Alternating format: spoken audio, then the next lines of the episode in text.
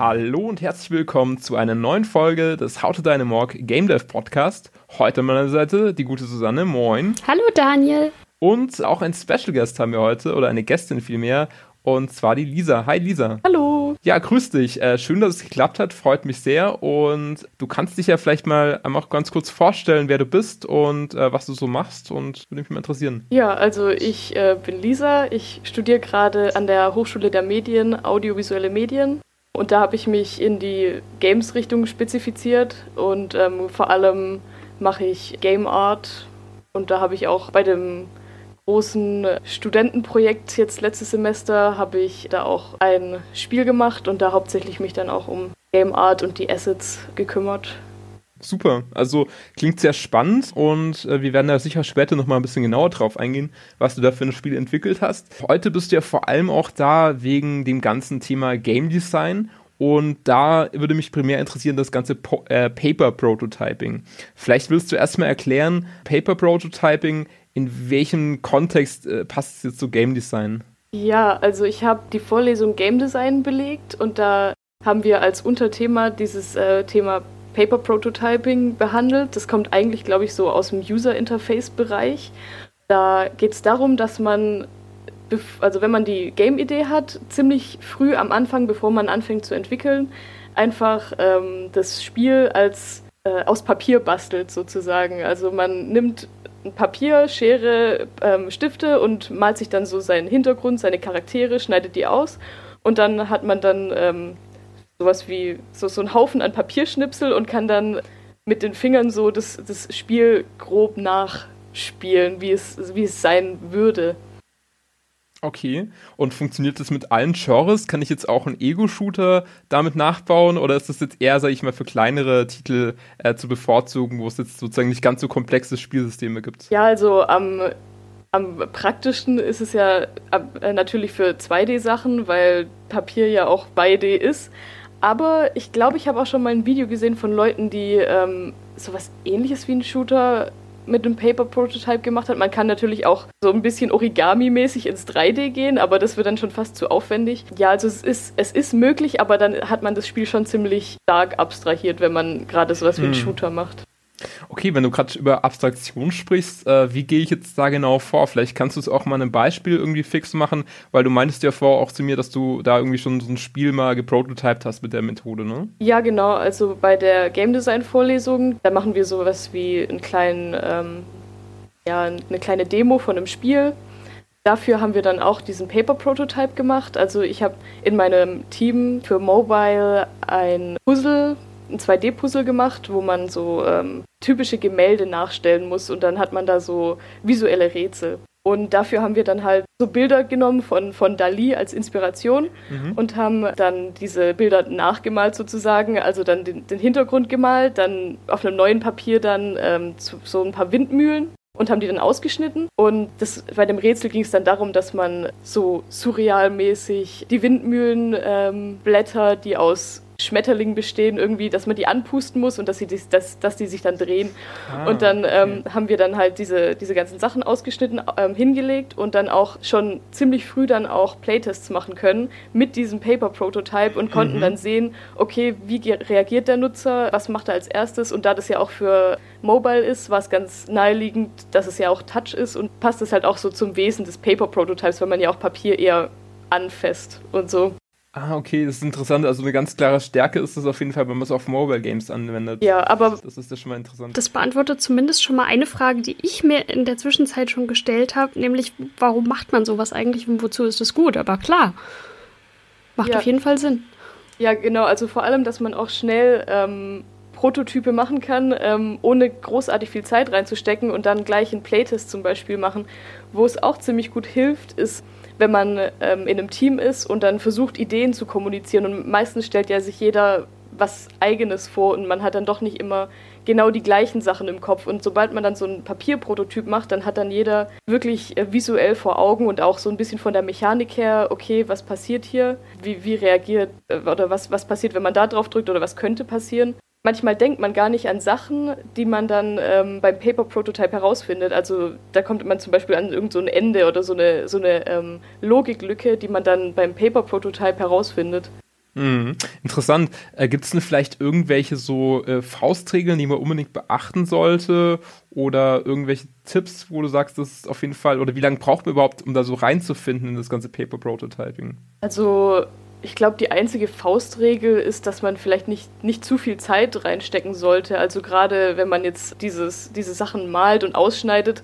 Also wir haben es ziemlich scheps gemacht, einfach nicht zu viel Zeit reinstecken, dass man grob weiß, was es ist der Fokus steht auf Schnelligkeit, denke ich. Und ähm, was bei uns noch eine Herausforderung war, ist, wir hatten ja auch dieses Element des Pustens drin. Das ist bei Papier nicht so mhm. gut, weil das dann wegfliegt. ja, ähm, kann ich mir vorstellen. Ja, und ähm, was, was auch noch ein bisschen heikel ist, wenn man diese Nutzertests macht, diese Playtests, und die Spieler dann irgendwie was draufdrücken zum Beispiel, dann hat man ja nicht wirklich dieses direkte Feedback, sondern man muss dann so rollenspielmäßig so sagen, was dann passiert und dann das Papier dann so bewegen und sagen, ja, okay, jetzt geht hm. dieser Schmetterling woanders hin. Und das ist ein bisschen schwierig und da muss man auch, braucht man vielleicht so ein bisschen Zeit, um reinzukommen und man braucht auch so ein bisschen, ja, so, so eine Game Master-Affinität, das dann so, so vorzuspielen, sag ich mal. Aber ansonsten gibt es, glaube ich, also ich kenne mich auch nicht so gut damit aus, aber sonstige Regeln kenne ich da, glaube ich, nicht. Okay, cool. Hast du noch Fragen, Susanne? Äh, soweit erstmal nicht. Okay, alle Fragen beantwortet. Siehst du mal, das ist ja nicht schlecht. Ja, Lisa, du, du hattest es vorher schon ein bisschen angeregt. Du hast auch selber ein äh, Spiel noch entwickelt, äh, so ein bisschen in dem Semester und äh, kannst dir auch mal dazu erzählen. Da gab es aber, glaube ich, keinen Papierprototyp, oder? Nee, da haben wir leider keinen gemacht. Das lag daran, dass ich äh, das Thema Paper Prototype erst hatte, in der Vorlesung hatte, nachdem wir die Konzeptionierung schon gemacht haben für unser Spiel. Sonst hätten wir es vielleicht oder wahrscheinlich noch gemacht. Was in die Richtung geht, wir haben so eine Karte gehabt, wo wir dann die Events eingezeichnet haben, was wo passiert. Mhm. Das geht so ein bisschen in die Richtung Paper Prototype. Also einfach diese Visualisierung nochmal, dann ist es ja auch für alle Teammitglieder auch so ein bisschen klarer, äh, wie die Handlungsweise ist oder wo der Handlungsort angesiedelt ja, ist. Ja, ne? genau. Also wir haben dann auch Concept Arts gezeichnet, dass, dass man auch so ein bisschen einen visuellen Eindruck hat, aber das ist nochmal was anderes als ein Paper Prototype. Gut, dann, dann erzähl gerne mal. Und ich würde sagen, Susanne stellt mal so ein bisschen Fragen, weil sie, glaube ich, noch nicht so viel über das Spiel weiß und äh, genau, deswegen halte ich mich jetzt erstmal ein bisschen zurück, weil ich ja eigentlich schon ganz gut kenne. Ähm, aber vielleicht könnt ihr einfach mal ein bisschen kommunizieren über das Spiel. Würde mich mal freuen. Ich glaube, ich weiß davon bisher selber noch sehr, sehr wenig. Deswegen, was für ein Spiel ist es denn überhaupt? Also es ist ein Narrative Exploration Game. Also das ist das schöne Wort für, für Walking Simulator. Da hat man den letzten Bus verpasst und muss nach Hause laufen. Also es ist 3D ähm, aus First Person. Und mit der Zeit, also es ist so ein bisschen so ein ländliches Setting und man läuft nach Hause und es wird immer dunkler und immer gruseliger und gerade so dieser, auf diesen, auf die Atmosphäre haben wir viel Wert gelegt. Und es ist vielleicht so eine Mischung aus Firewatch und Slender. Ja, vom, vom Stil her. Klingt auf jeden Fall spannend. Ja, das war das Projekt, wo ich im Semester gemacht habe und wir waren zu fünft und zwar auch, also nicht mein erstes Spiel, aber so mein erstes größeres Spiel, was ich dann auch fertiggestellt habe. Habe dann auch ja, die, die Grafiken gemacht und war Projektleitung notgedrungenermaßen. Ja, cool. Also ich muss, muss vielleicht auch nochmal sagen, das Spiel, das ist halt wirklich was, was auch eine relativ kurze Spielzeit hat, wo ich mich natürlich auch wieder gefreut habe, dass es einfach auch kurze Spiele gibt. Äh, also was würdest du denn sagen, wie schnell ist man ungefähr durch, Lisa? Also wir haben ähm, jetzt auch bei der Media Night das ausgestellt und auch so ein paar Playtests gemacht, deswegen sehen wir auch, wie, wie lange Leute brauchen, um es durchzuspielen. Und zwar eigentlich ziemlich immer so zwischen 10 und 20 Minuten meistens. Ist doch geklautes Konzept, das kenne ich doch irgendwoher. Hm. Muss ich mal zurück überlegen. Ah, How to Die Morg Episode 1? Kann das vielleicht sein? Ja. äh, Direkt nein. mal unsere Anwälte losschicken. Äh, oh, oh nein, bloß nicht. Nee, aber ich finde es ja wirklich immer sehr cool, wenn du wirklich in eine, innerhalb von einer kurzen Zeit so tiefe Atmosphäre erzeugen kannst, dass du dich wirklich in der Spielwelt irgendwie zu Hause fühlst, obwohl sie natürlich irgendwo an gewissen Stellen schon so ein bisschen abschreckend ist. Ne? Ihr habt ja auch sehr so viel so mit Voice-Over gearbeitet, also da kannst du dir vielleicht auch noch mal ein bisschen was zu erzählen, was so ein bisschen die Story-Prämisse ist da. Ja, genau, also wir haben ähm, diesen Hauptstory-Strang, dass man von der Bus halt, also den Bus verpasst hat und nach Hause laufen muss und dann so durch den Wald und da wird es gruselig. Aber wir haben dazu noch so Audioschnipsel, die wir aufgenommen haben, eingeblendet. Die, die werden so nach und nach immer als kleine Häppchen, so immer einen halben Satz zum Beispiel, ja, äh, abgespielt. Und es sind Aufnahmen von einer Geschichte, die tatsächlich passiert ist, von einer, die nach Hause gelaufen ist. Also die hat dann ähm, so ungeskriptet dann ihre Geschichte erzählt und ja, sie ist äh, auf dem Nachhauseweg überfallen worden und da tun wir halt gerade, um die Atmosphäre und auch die Stimmung so ein bisschen intensiver zu gestalten, haben wir halt diese, diese Geschichte eingefügt, die wir aber trotzdem noch ziemlich vage lassen.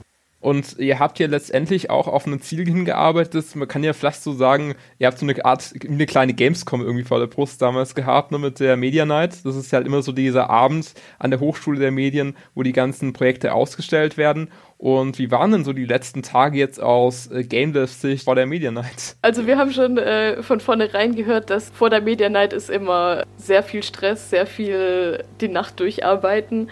Aber wir haben das eigentlich ziemlich gut hingekriegt, finde ich. Also wir haben uns relativ gut eingeschätzt, was bei uns noch ein bisschen zeitlich stressig war, ist, dass davor noch das Kolloquium war, also der, so die Präsentation, wo wir unser Projekt vorstellen mussten und dann benotet werden. Da haben wir uns ein bisschen verschätzt, weil wir das ja auch noch üben mussten und so. Aber zur Media Night hin hatten wir dann, weil wir es ja auch fürs Kolloquium dann schon fertig haben mussten, haben wir dann eigentlich nur noch so Feinheiten gemacht und gemerkt, dass wir jetzt so größere Sachen eh nicht mehr implementieren können, haben dann so ein paar Easter Eggs noch reingestopft, haben es dann noch gepackaged, dass wir es auch hochladen können auf IndieDB. Es war trotzdem noch ein bisschen stressig, aber es war, es war in Ordnung. Ist voll langweilig. ja, aber spricht doch sehr für das Team. Okay, cool. Also ich, ich bin sozusagen fragenlos. Wie sieht es denn bei dir aus, Susanne? Ja, äh, soweit auch. Wow.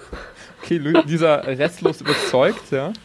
Wo kann man sich das Spiel denn runterladen, wenn man da interessiert ist? Ähm, ja, also wir haben es auf IndieDB hochgeladen. Das ist so eine Indie-Spiele-Plattform. Ähm, da einfach unter H The Narrative Exploration Game schauen. Ist ein bisschen, mhm. ein bisschen blöd mit der Suche da gestaltet. Vielleicht laden wir es auch noch woanders hoch. Da muss man, da gibt es nämlich rechts so eine Suche, aber das ist irgendwie die, die Websuche. Deswegen muss man erst auf Spiele gehen und dann irgendwie danach suchen und dann findet man es hoffentlich. Aber ihr könnt es ja bestimmt noch verlinken. genau, ich wollte es gerade erwähnen, in den Shownotes natürlich verlinkt, mit einem Klick bequem erreichbar. Also ich fand es heute wirklich sehr lehrreich.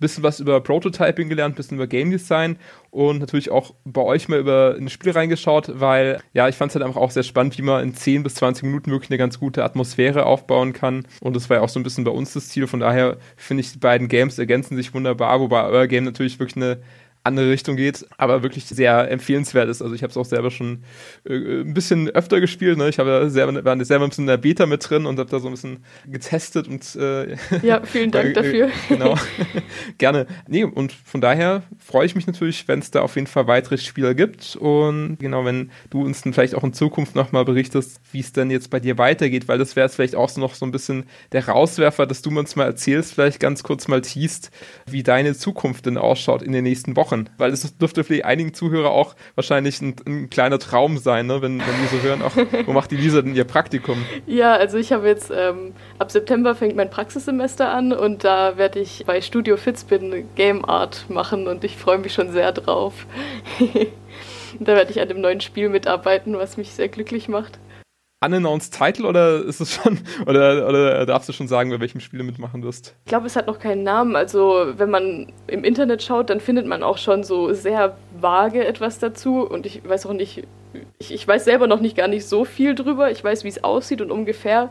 Ich will mich jetzt nicht verquatschen, aber googelt einfach mal danach. Man findet so kleine, kleine Häppchen, äh, worum es ungefähr geht. Okay.